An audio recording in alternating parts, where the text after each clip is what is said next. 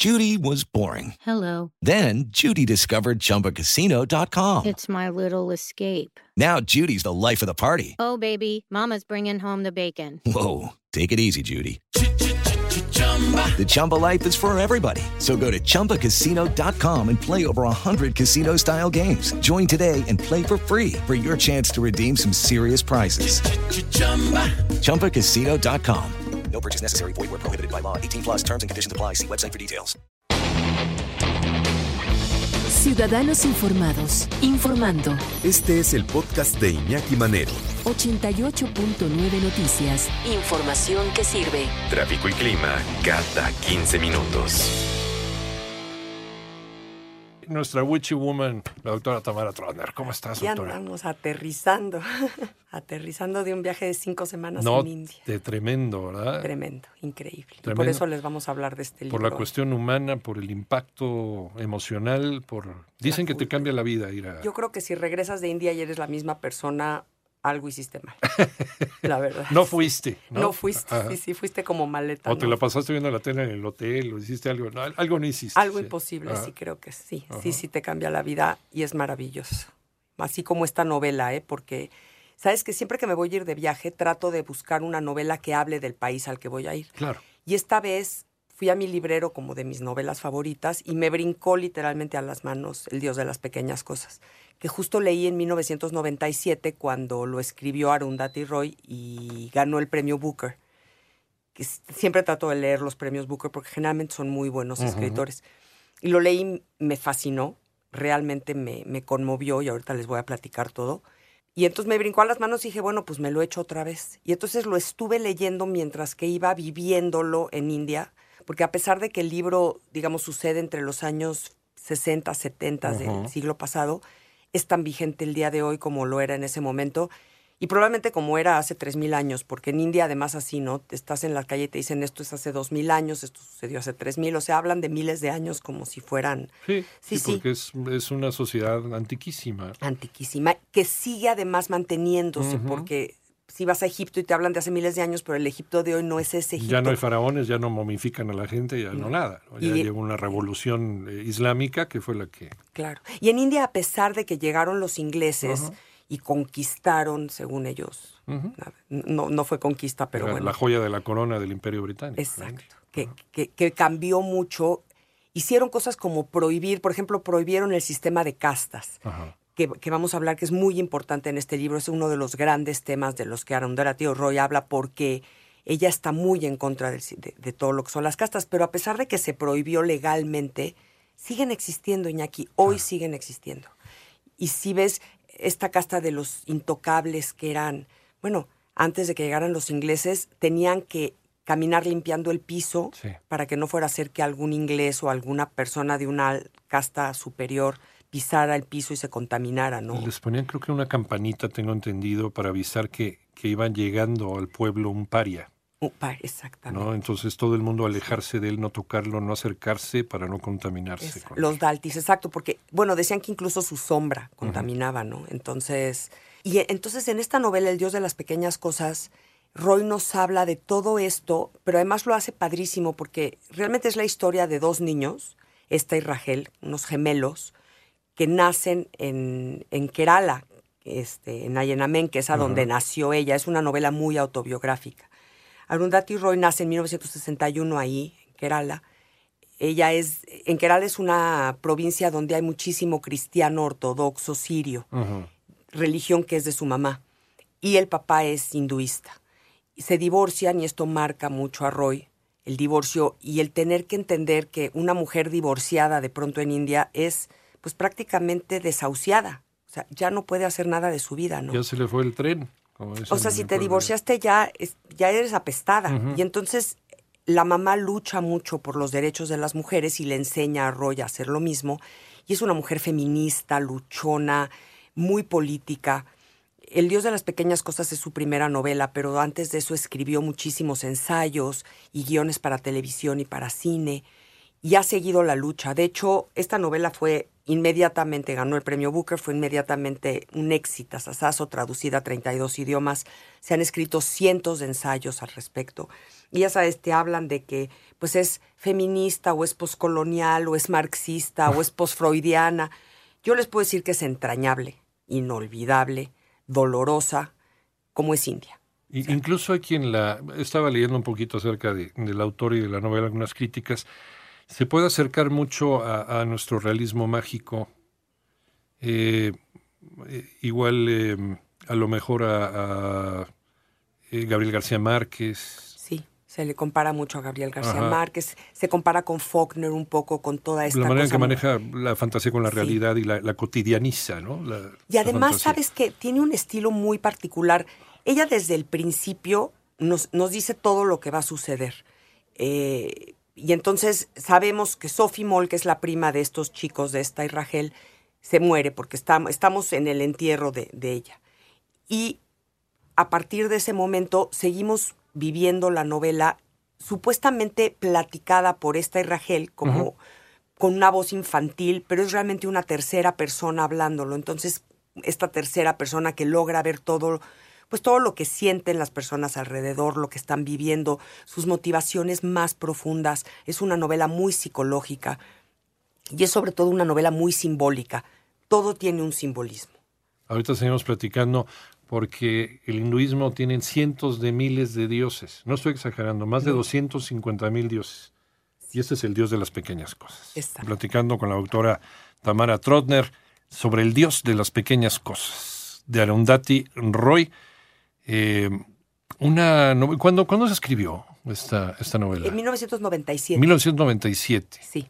O sea, tiene veintitantos años de haber sido, es que 22 años va a cumplir bueno, tan vigente como en el minuto que se escribió, y te digo, tan vigente como si lo hubiera escrito también hace 1500 años, es lo mismo. Él nació en los años 60, principios de los 60, cuando la India era un país joven. La India se, se separó en la India y Pakistán después de conseguir la revolución la independencia, la independencia pacífica, entre comillas, gracias a Gandhi y a otros más, y a Nehru, del Reino Unido, que era la joya de la corona del Reino Unido. Ahí estaba el diamante de la India, ¿no? En la, en la corona de, la, de la reina Isabel, fue una de las grandes El coinor, Sí. en 1947. 1947. Y fíjate que sigue existiendo, porque ellos se separan de los ingleses. Sí. Sigue habiendo, sobre todo en Mumbai, por ejemplo, enormes construcciones y un enorme aire inglés. Claro y sigue habiendo esta relación de odio-amor con los extranjeros. Por el colonialismo. Sí, eh, marcó mucho el colon y justamente esta novela que sucede finales de los 60 es cuando el Partido Comunista gana por primera vez en elecciones democráticas, sobre todo en Kerala y en esa zona, eh, ganan el gobierno.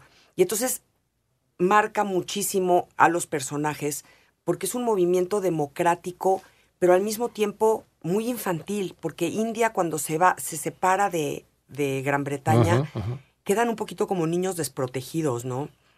Y es lo que les platicaba, que la novela es muy simbólica porque todo lo que le va sucediendo a esta familia, este, en Kerala, lo que le va sucediendo a los distintos personajes, la muerte de, de Sophie Moll, que es la prima de la misma edad que esta y Rachel, al momento de morir, muere con ella la infancia de estos niños, la inocencia, la posibilidad de seguir juntos. Es una novela de separaciones. Y el Dios de las pequeñas cosas que tú ahorita nos decías, que hay decenas de miles de dioses. De miles de cientos de miles de dioses y todos, además es divino porque cada uno tiene su razón de ser, muy inteligente ahorita que estaba yo en India y llegaba yo a las tiendas donde venden todos estos dioses, ¿no? Y le decía, oiga, ¿y este para qué es? No, pues ese es para el amor y este es para la salud. Y quieres todos. O sea, te quieres comprar todos. Dices, no, si ese sí necesito, de ese deme dos. Déjale, pongo un nichito a cada uno, pues no te, la vida termina. Ah, sí, porque todos tienen una forma muy inteligente. Porque están los favoritos, ¿no? Está Ganesh, que es el elefante, y está, ¿no? desde luego Krishna, que es eh, la representación viva de de la Trinidad, del Trimurti. Exacto, y está Vishnu, y luego cada uno además con su pareja, ¿no? Porque es exactamente. Entonces, cada uno además hace distintas cosas, porque además hay ese mismo Dios, pero en distintas formas o colores o representaciones. Entonces, cada uno es distinto. Shiva, por ejemplo, pues bueno, es el destructor, pero es el destructor que además destruye para construir. Y su esposa Kali, ¿no? Que es terrible también. Pero sí, Kali, que es terrible porque es la guerrera. Ajá pero, pero Parvati, que es la misma, pero es la representación como amorosa. Son los avatares de los dioses. Exacto. Y cada uno depende de nuestras necesidades, ¿no? De nuestra forma de ver la vida. Sí, sí, sí. Y vas caminando en India y hay nichitos para cada uno, pero de veras cada dos metros hay una pequeña nichito, este, iglesita, algo que les hacen para, para conmemorarlos y celebrarlos. Y, y, es muy interesante esto que te decía yo de esta relación odio-amor con los ingleses y con los extranjeros, porque ellos trataron en algún momento de decirles todo eso que ustedes están y que creen hace tres mil años, empezando por el sistema de castas, pero por sus dioses, pero no es cierto, hombre, no sirve. Y los indios, claro que lo siguen creyendo y lo siguen creyendo hasta el día de hoy. Entonces, aunque sea políticamente incorrecto, digamos, hablar de castas, pues las castas siguen existiendo y de repente lo, ves, ¿no? En, en, esta novela hay un amor prohibido entre una persona de una casta elevada y un intocable. Prohibidísimo, es de las peores cosas que pueden suceder. Los brahmanes contra los... Sí, contra los intocables, que son los daltis. Los, los daltis, los parias. Los parias o los daltis, y, y es prohibido. Pero además es promovido y aceptado incluso por los mismos intocables o por las mismas castas bajas. No quieren tampoco saber nada de eso. Ellos sienten que están pagando un karma y que se, que se lo merecen, lo estoy entrecomillando porque nacieron para eso, y que además gracias a eso ya no van a reencarnar. Y para ellos es maravillosa la idea de ya no reencarnar, ya no regresar. Entonces, por favor, no me interrumpas mi posibilidad de ya irme al nirvana. Si tú me quitas esta condición de paria, pues me, estás haciendo que entonces no esté pagando el karma que, que vine a pagar. Y lo terrible es que además se hereda de padres a hijos. Entonces nacen en esta casta y ya no se pueden mover. Beluta, que es uno de estos personajes maravillosos, que es un intocable, que es entrañable el personaje, vive en esta y, no hay manera de que salga de ahí porque no les dan educación, no les dan trabajo, no les dan, solamente pueden hacer los trabajos más terribles. Pero no lloran esa miseria. Vamos, es una forma completamente distinta como la vemos en Occidente, una persona que, que, no tiene nada o que tiene poco, que tiene menos que el otro y, y, pues te puedes quejar de que te tocó menos o no. claro, claro. Eh, eh, o tratas de mejorar tu estado. No, no, ellos no quieren mejorar absolutamente nada. No. Pero no porque no quieran trascender económicamente como lo vemos en Occidente, sino porque, como bien dices, ellos están trabajando en su propia iluminación. Déjalos en paz. Es una forma de ver la vida que nosotros no podemos entender. No podemos entender. En la India hay un... Eh, ahorita que estás hablando del sistema de castas y demás, hay un grupo que se llama los comandos del amor, Love Commandos, que es eh, un grupo de personas que se encargan de proteger a mm, las parejas que son de distintas castas para que puedan llevar su relación en paz y para que no los maltraten. Por ejemplo, cuando alguien quiere romper las reglas, que siempre habrá alguien que quiera romper las reglas, De eso se trata a veces el camino del mundo.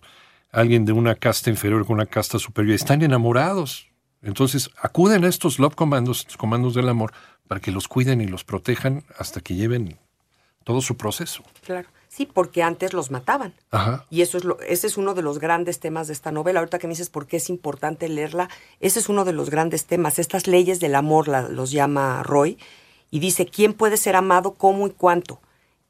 Te dictan a quién puedes amar y quién puede amarte a ti y es una ley, y entonces estos comandos claros se dedican a tratar de decir es que eso realmente no es una ley válida. El amor prohibido, el amor imposible, es uno de los grandes temas de esta novela, porque habla de relaciones eróticas, familiares, incestuosas, biológicas, pero casi todas imposibles, casi todas dolorosas, porque cada acción de los personajes va a tener una consecuencia hasta sus últimos niveles, hasta los más altos. Cósmico cósmico. Claro, claro, eso es lo peor, ¿no? Porque dirás aquí en la Tierra, pero no, no, no, se les generan karmas. Sí, sí, sí. Y nos habla también otro de los grandes temas es la mujer, las mujeres que son esclavas de los maridos. Antes de los ingleses, las mujeres todavía cuando el marido moría se echaban a la pira donde los estaban quemando y se quemaban vivas porque... Con, con, ellos. Con ellos, porque la vida ya no valía la pena. Y claro, no valía la pena porque simplemente ya eran, ya dejaban de ser seres humanos, punto. O sea, la mujer, la mujer eh, se podía morir y el marido, pues bueno, podía vivir el resto de su vida y a lo mejor con, otra señora. Y pues no a lo mejor con todas, porque sí, tenían tres, cuatro, cinco, ocho, o sea, no les importaba. Pero la mujer se muere el marido, se terminó su vida. Se terminó su vida, y el concepto de divorcio es eh, en algunas partes de la India es prácticamente inexistente. Por supuesto, y si tienes 18 años y no te han encontrado marido, que no es que tú no lo hayas encontrado, no te lo han asignado. Y además se lo asignan.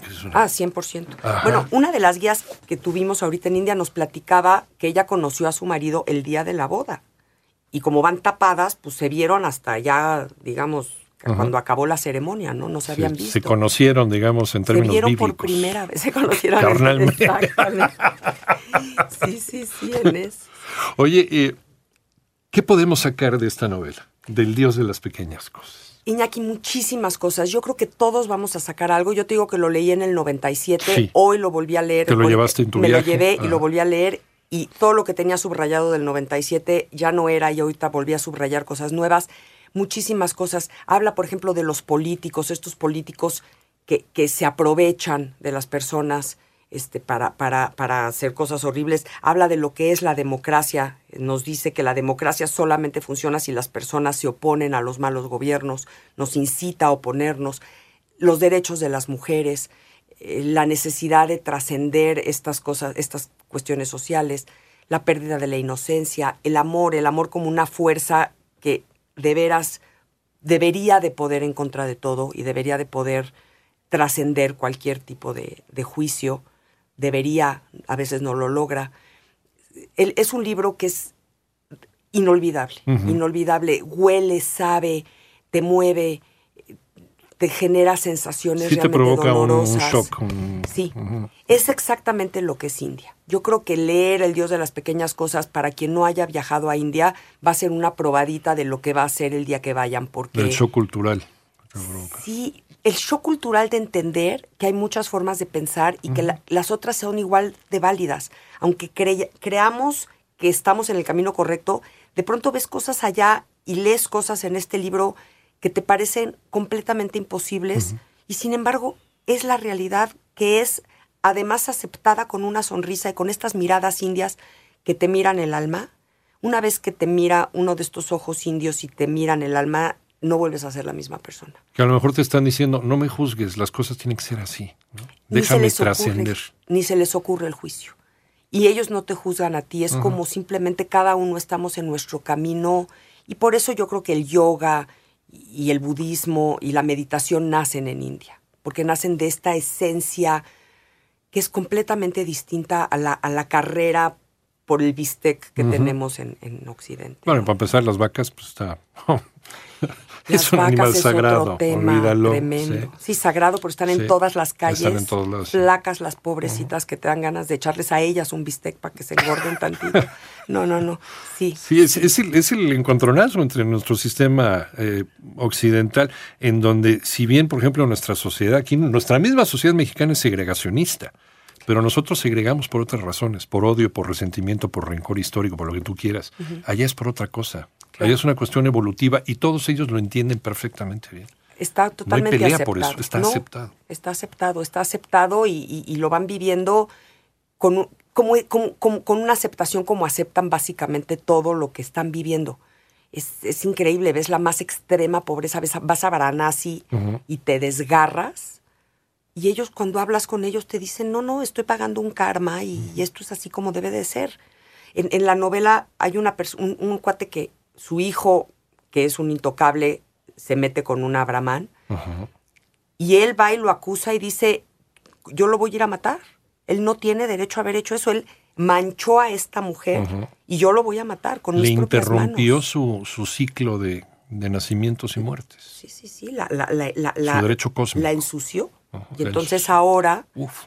Sí, sí, eso, es, ese es un libro de veras, les prometo, que sí les va a mover niveles muy, muy profundos de conciencia. Léanlo con calma y léanlo simbólicamente. Dense cuenta, traten de analizar los símbolos porque cada uno de los episodios es simbólico hacia las grandes cosas como la India y los grandes problemas políticos y hacia las pequeñas cosas más íntimas de los seres humanos. A leerlo sin falta. El libro se llama El Dios de las Pequeñas Cosas de Arundhati con DH. Arundhati con sí, DH Roy. R-O-Y, doctora Tamara Trotner. ¿En dónde te encuentran para poder platicar contigo? Porque tú siempre contestas. Arroba Tamara Trotner en Twitter, Tamara Trotner en Facebook. Y me va a encantar que me cuenten, léanlo y que me cuenten qué sienten. Comentemos, platiquemos. Ahí está. Doctora, como siempre, muchísimas gracias. Iñaki, qué gusto volver gracias. a ver. Igualmente.